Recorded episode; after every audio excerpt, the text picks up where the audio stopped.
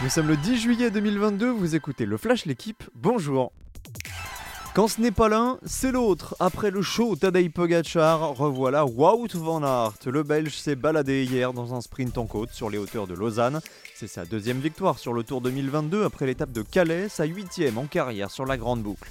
Ce succès permet aussi à Van Aert de consolider le maillot vert avec 115 points d'avance sur Fabio Jacobsen, un boulevard. Le maillot jaune lui reste sur les épaules de Pogacar, troisième du jour qui grappille encore 4 secondes de bonification.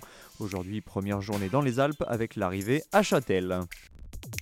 L'affiche fait saliver les supporters des Bleus. France-Italie, c'est ce soir. Les joueuses de Corinne Diacre entament leur Euro à 21h à Rotterdam en Angleterre. Pour cette 13e édition du championnat d'Europe des Nations, elles ont une mission offrir un premier sacre à la France. Depuis 1984, date du premier tournoi, les Françaises n'ont même jamais atteint le dernier carré.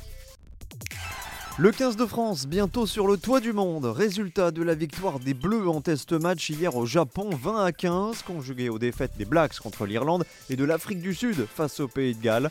Pour la première fois de l'histoire, la France va donc s'installer au sommet du classement mondial de World Rugby. 2022 sera décidément à marquer d'une pierre blanche après le grand chelem aussi nation et une saison finalement terminée invaincue. Elena Rybakina est la nouvelle reine de Wimbledon. La Kazakhstanaise a décroché son premier grand chelem hier en venant à bout d'Ons Jabber 3-6, 6-2, 6-2. Rybakina est la grande surprise de cette quinzaine, elle qui n'avait atteint qu'une seule fois les quarts de finale d'un grand chelem en 11 participations, avant donc cette édition de Wimbledon. Aujourd'hui, place aux hommes avec le duel tant attendu entre Novak Djokovic et Nick Kyrgios. Merci d'avoir écouté le Flash l'équipe, bonne journée